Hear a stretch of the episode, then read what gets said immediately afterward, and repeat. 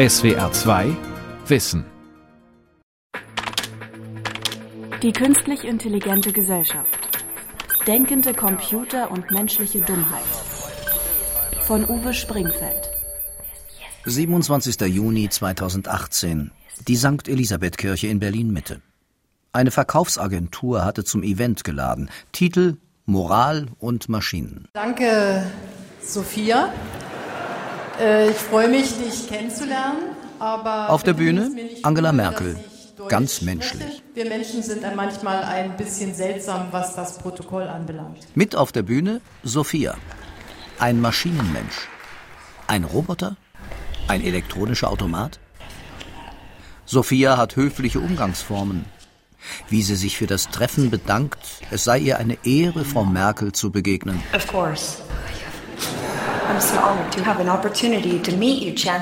Dann versuchte sich Sophia in einer launigen Plauderei. Die laufende Fußball-Weltmeisterschaft.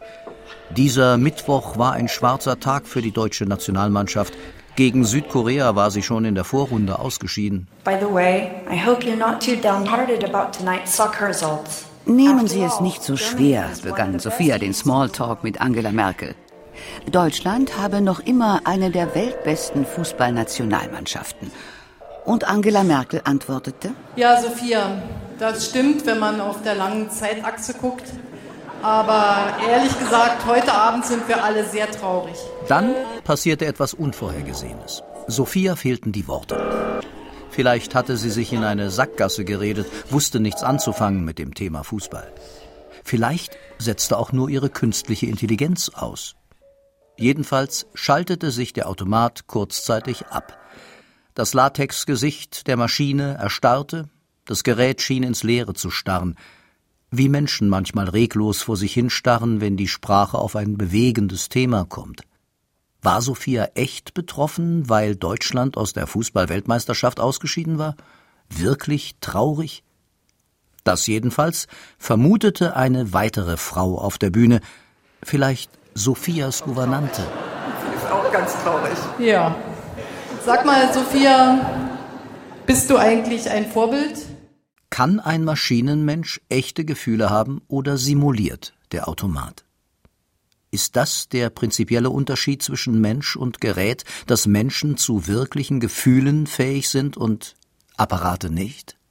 wenn man sich mit Experten darüber unterhält, worin sich Mensch und Maschine prinzipiell unterscheiden, fällt kein Wort von Gefühl. Oder dass Menschen spielen, tanzen, einen Bewegungsdrang haben. Kein Wort davon, dass Menschen schlafen und träumen müssen, dass sie soziale Wesen sind, sich unterhalten müssen und den Kontakt zu ihren Artgenossen brauchen. Man schaut auch nicht darauf, was die Biologie und die Philosophie zum Thema Mensch sagen, dass evolutionsgeschichtlich der Homo sapiens ein zweibeinig laufender und sprechender nackter Affe ist. Dass der Homo politicus ein rationales, der Homo ludens ein spielendes und als Homo economicus ein auf seinen Vorteil bedachtes Wesen ist. Dass der Mensch laut Freudschem Psychoanalyseansatz von unterdrückten Trieben gesteuert wird. In der Regel antworten Experten, der Mensch sei ein Allrounder. Menschen können vieles und von allem ein bisschen. Und in der Summe gerade genug, sich durch den Alltag zu schlagen. Künstliche Intelligenz hingegen kann oft nur eine Sache, ist darin aber hoch spezialisiert, sagt beispielsweise der Psychologe vom Max-Planck-Institut für Bildungsforschung in Berlin, Björn Meder. Der große Unterschied zum Menschen ist meiner Meinung nach aber, dass Menschen eher Generalisten sind. Sagen wir haben einerseits die Spezialisten auf der Maschinenseite, die Schachcomputer, die selbstfahrenden Autos. Und wir Menschen können diese Sachen aber alle machen. Also ich kann sowohl Schach spielen, als auch Auto fahren, als auch fremde Sprachen sprechen oder mit meinen Freunden Smalltalk führen. Künstliche Intelligenzen können als Roboter oder Bildschirmanimation Gefühlsausdrücke zeigen, als Steuereinheit Autos lenken, als Schachspieler Schach spielen und als Gesichtserkenner Gesichter wiedererkennen. Nur für unterschiedliche Aufgaben braucht man verschiedene Geräte unterschiedlichen Typs. Von einer Gefühlsmaschine wie Sophia auch nur die zwei einfachen Schachzüge zum sogenannten Narrenmatt zu erwarten, ist vollkommen absurd. Kann sie nicht und wird sie nie lernen, geschweige denn begreifen. Ihre Steuereinheit ist darauf ausgelegt, zweibeinig zu laufen, zu sprechen und das Gummigesicht so zu verziehen, dass es Gefühle ausdrückt. Schach zu spielen hat die Maschine nicht im Repertoire. Unterscheiden sich künstliche Intelligenzen und Menschen tatsächlich nur in der Komplexität der Aufgaben, die sie zu lösen in der Lage sind? Oder verengt sich von diesem Standpunkt aus lediglich der Blick? Denn diese Auffassung bedeutet, dass alles, was ein Mensch kann und macht, sich auch maschinell bewerkstelligen lässt, eben nur nicht zusammen. Menschen vollständig zu kopieren, ist von diesem Standpunkt aus betrachtet nur eine Frage der Leistungsfähigkeit von Computern. Wenn der Rechner mehr kann, kann man sich mit ihm auch unterhalten, während er das Auto steuert oder man mit ihm Schach spielt. Er kann dann bekannte Gesichter grüßen und gleichzeitig Freude über die Begegnung zeigen. Wie kann man einen Computer zum Lachen bringen? Oder zum Weinen? Angst auszustrahlen? Damit können wir hier sofort anfangen. Ich habe einen Blitzkurs in Deutsch mitgemacht. Mir geht es wunderbar. Und dir? Gefühle aus dem Computer.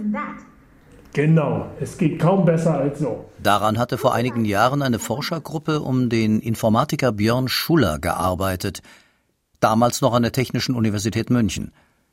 Die Wissenschaftler hatten sich gesagt, abgesehen von ihrer Bewertung unterscheiden sich Freude und Ärger kaum. Bei beiden ist man aufgeregt.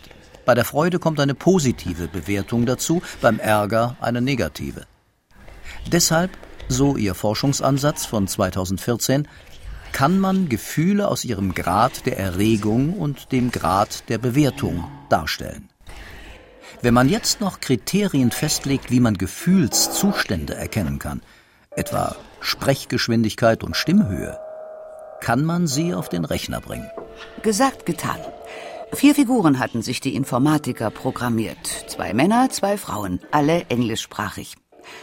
Spike, immer angeregt mit negativer Bewertung, erscheint als Figur mit dem Hang zum Manischen. Prudence, wenig angeregt und genauso negativ wie Spike, scheint sich zum Depressiven zu bewegen. Opedia, niedrig erregt mit positiver Grundhaltung, ist ein unerschütterlicher Optimist und die überdrehte Poppy, immer aufgeregt und positiv, scheint von einer Party zur anderen zu ziehen. Die Figuren reagieren nicht darauf, was jemand sagt, sondern wie jemand spricht. Welche Gefühle der Computer aus der Stimme des Gegenübers herausrechnet. Als ob die Programme auf einer überlauten Cocktailparty fremdsprachlich flirteten. Sie verstehen kein Wort, wollen das Gegenüber aber zum Weiterreden animieren. Also antworten sie floskelhaft, aber emotional. Etwa Wie geht es dir? Was machst du? Ach, das ist ja interessant. So ist das. Erzähl doch mehr davon. Toll gemacht. Oder wenn die Figur übellaunig ist, schimpft sie.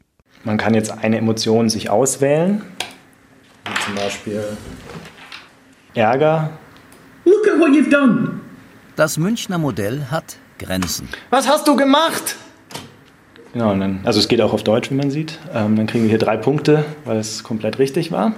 Zwei Kriterien zur Identifikation von Gefühlen, Aufregung und die positiv-negative Bewertung, sind wenig.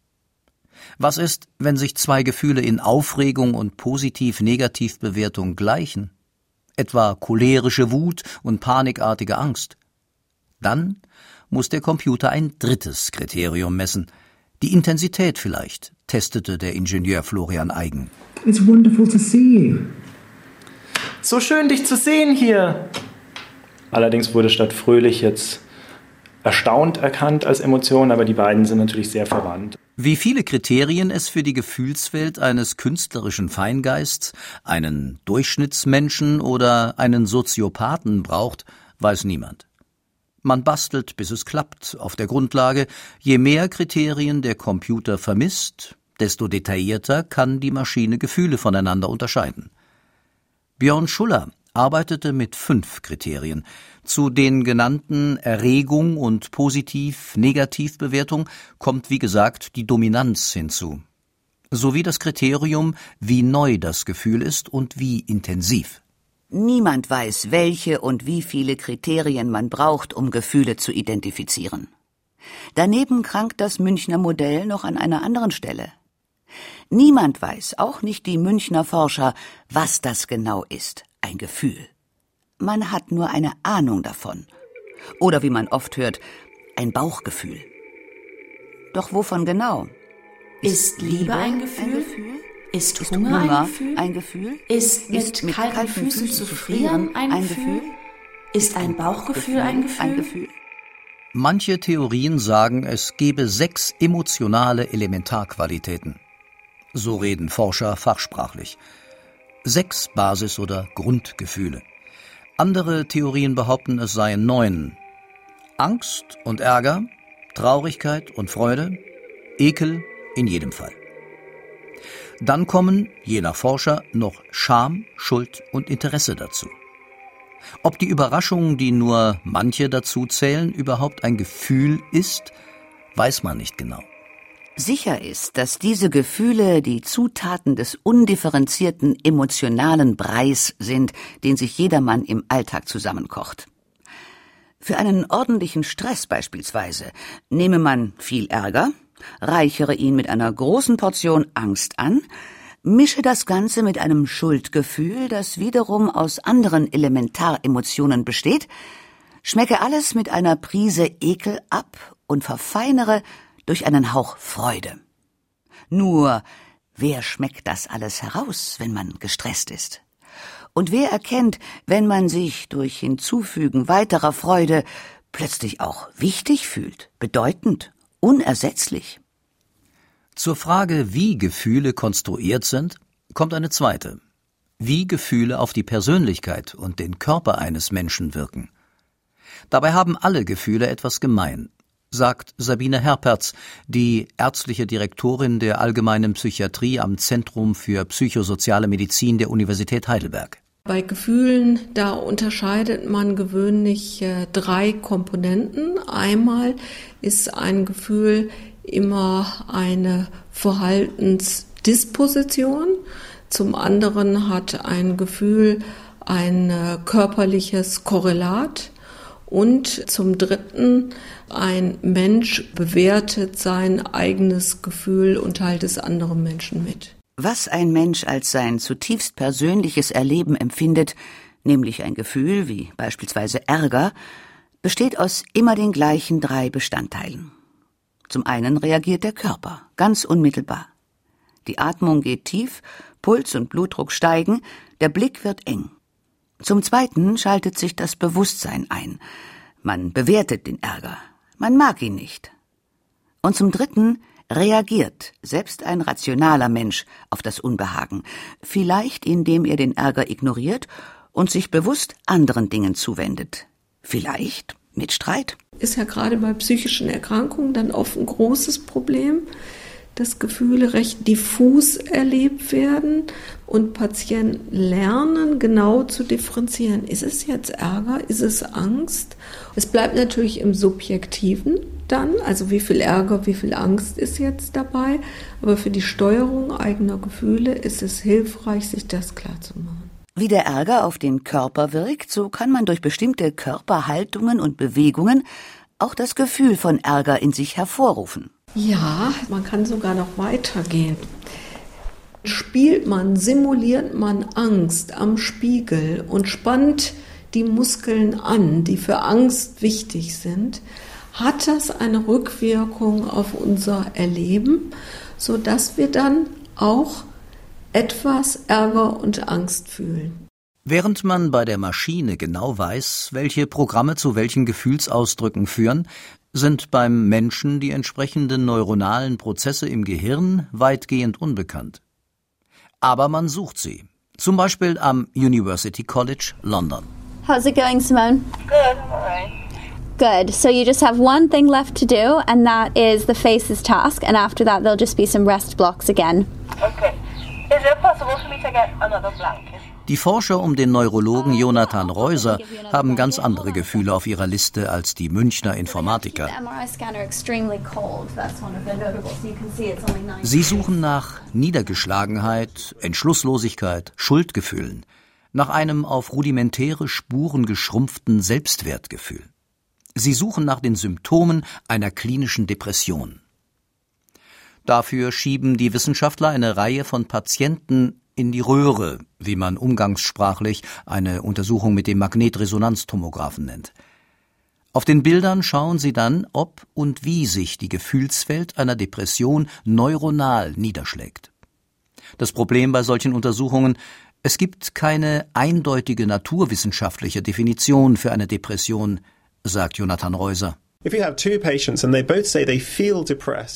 Sie zwei Patienten haben und beide sagen, sie fühlen sich depressiv, ist das nur eine sehr vage Beschreibung. Beide müssen nicht die gleichen Stimmungen und Emotionen haben. Nicht einmal die gleiche Art von Depression. Sogar auf der Ebene eines einzelnen Symptoms kann es sein, dass Ihr Gefühl, Ihre subjektive Depression in vollkommen unterschiedlichen Arealen des Gehirns hervorgerufen wird. Das ist absolut möglich. Die Forscher wissen nur grob, wonach sie suchen. Und bislang haben die Untersuchungen kaum zu nennenswerten Resultaten geführt. Trotzdem sind die Wissenschaftler optimistisch, weil sie von der Hypothese ausgehen, dass sich die Symptome einer Depression neuronal im Gehirn niederschlagen müssen.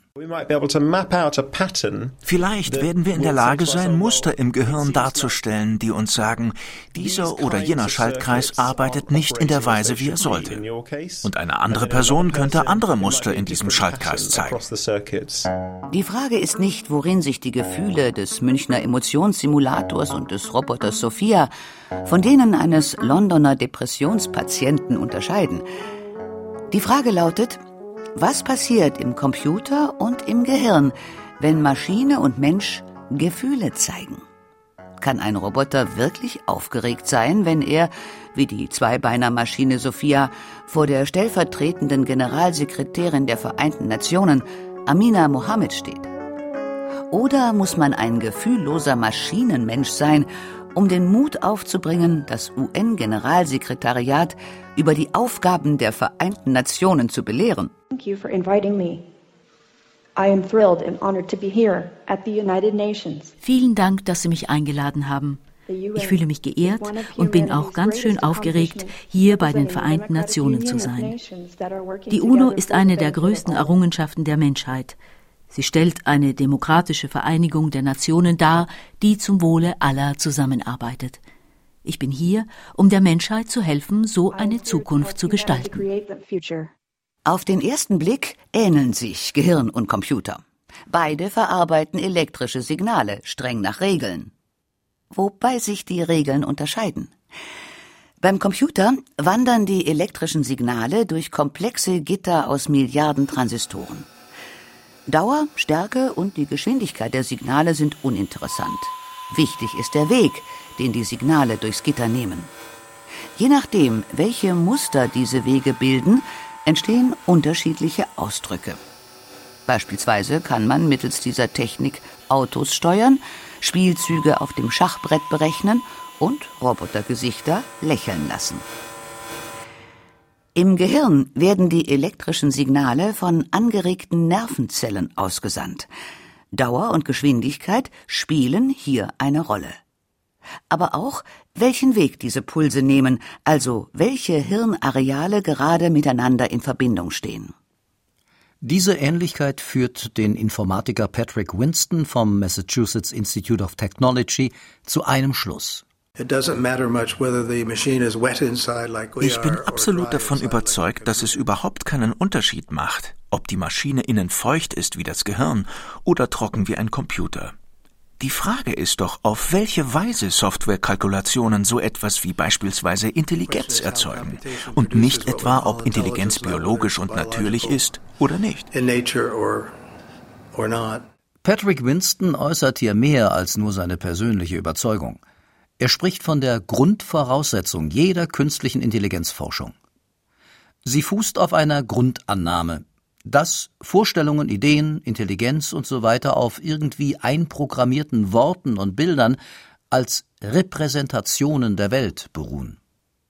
Und dass es egal ist, auf welchem Medium man solche Worte und Bilder programmiert, auf Silikon wie im Computer oder auf Gehirnzellen, Neuronen. Hauptsache, es kommt eine vernünftige Repräsentation der Welt dabei heraus. Denn sind erst einmal solche Weltwissen genannten Repräsentationen in der Maschine drin, kann sie angemessen handeln, vielleicht sogar intelligent. Egal ob Mensch oder Computer. Ist das so? Ein Computer zeigt Gefühlsausdrücke, aber er weiß nichts von Gefühlen. Sein Programm verarbeitet lediglich Daten zu anderen Daten. Die machen, dass sich auf dem Monitor ein Gesicht verzieht, was der Nutzer als Gefühlsausdruck interpretiert. Ebenso wenig weiß der Computer eines selbststeuernden Autos von Fußgängern, von Straßenrand und Bäumen. Er kennt weder Rückspiegel noch Überholmanöver.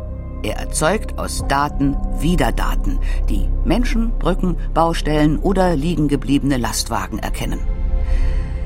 Wenn alles gut geht, reagiert der Computer angemessen und schneller als der Mensch. Wenn nicht, steuert er das Auto womöglich im Gegenlicht der untergehenden Sonne direkt in einen querstehenden Tieflader, weil er ihn als weit entferntes Verkehrsschild interpretiert, das an einer Brücke über der Fahrbahn hängt. Andererseits sind Computer nie abgelenkt. Menschen hängen ihren Gedanken nach, werden unaufmerksam oder müde, und schon knallt es im Straßenverkehr. Künstliche Intelligenz ist, solange die Stromversorgung klappt, allzeit bereit. Deshalb eignet sie sich besonders gut für die zuverlässige Erledigung klar definierter Aufgaben.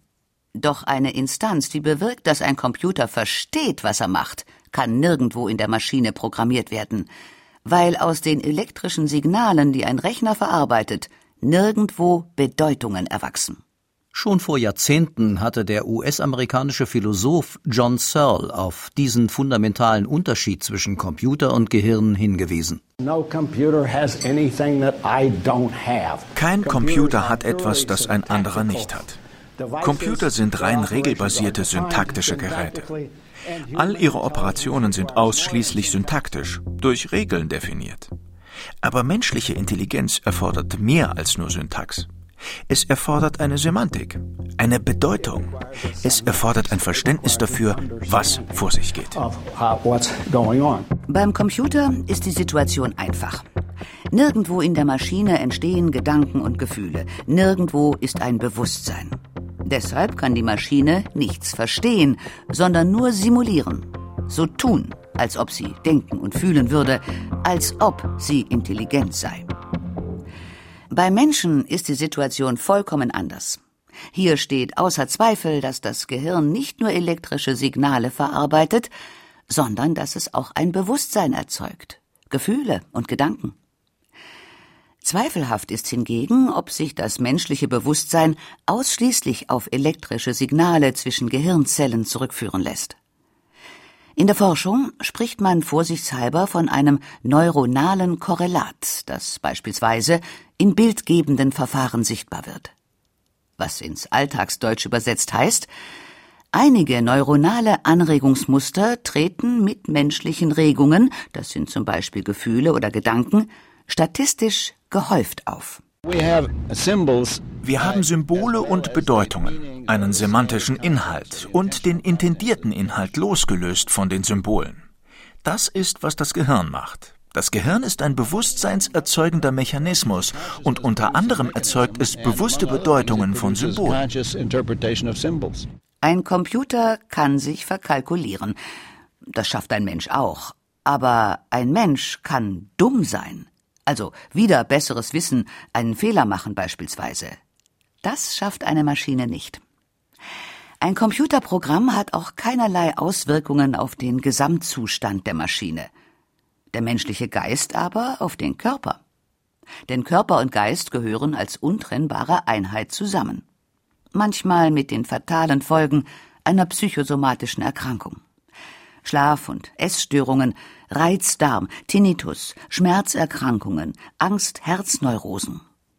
Körperliche Leiden hervorgerufen durch geistig-seelische und soziale Faktoren. Das schafft kein Roboter, kein Maschinenmensch, psychisch zu erkranken. Obwohl ihr seelisches Leiden schon seit mehreren Jahrzehnten vorbei ist, möchte Ingrid ihren Familiennamen nicht im Radio hören. Heute ist sie eine Frau Mitte 50, lebt in Norddeutschland und scheint ihr Leben im Griff zu haben. Wenn du dich unangreifbar fühlst und stark und, und dieses Gefühl, endlich wieder ich zu sein, heißt ja, dass ich ohne Psychose nicht das Gefühl hatte, dass ich ich bin. Ich war die Reinkarnation von Maria Magdalena. Unter dem habe ich es auch nicht gemacht. Und Jesus lebt jetzt auch. Damals. Bei einem Abendspaziergang an einem See erzählt sie, wie ihr in jungen Jahren ein Liebeskummer den Boden unter den Füßen wegzog und sich bei ihr die Beurteilungen dessen verschoben, was man Realität nennt. Wie sie von ihren Gedanken und Gefühlen in die Irre geleitet wurde. Einzig um ihrer psychischen Stabilität willen. Eine Stabilität in der Psychose. Diese Auslöser für die Psychosen waren immer, wenn jede Stabilität flöten gegangen ist. Und um diesen Schmerz nicht auszuhalten, bin ich abgedriftet in eine andere Welt, in der ich mir was zusammen konstruiert habe, dass ich da drin leben konnte. Kann das eine Maschine auch? Situationen so umdeuten, dass sich der Bezug zur Realität verschiebt, dass er lädiert ist? Obwohl man seine vorherige Sicht auf die Welt einst für vernünftig und beständig hielt.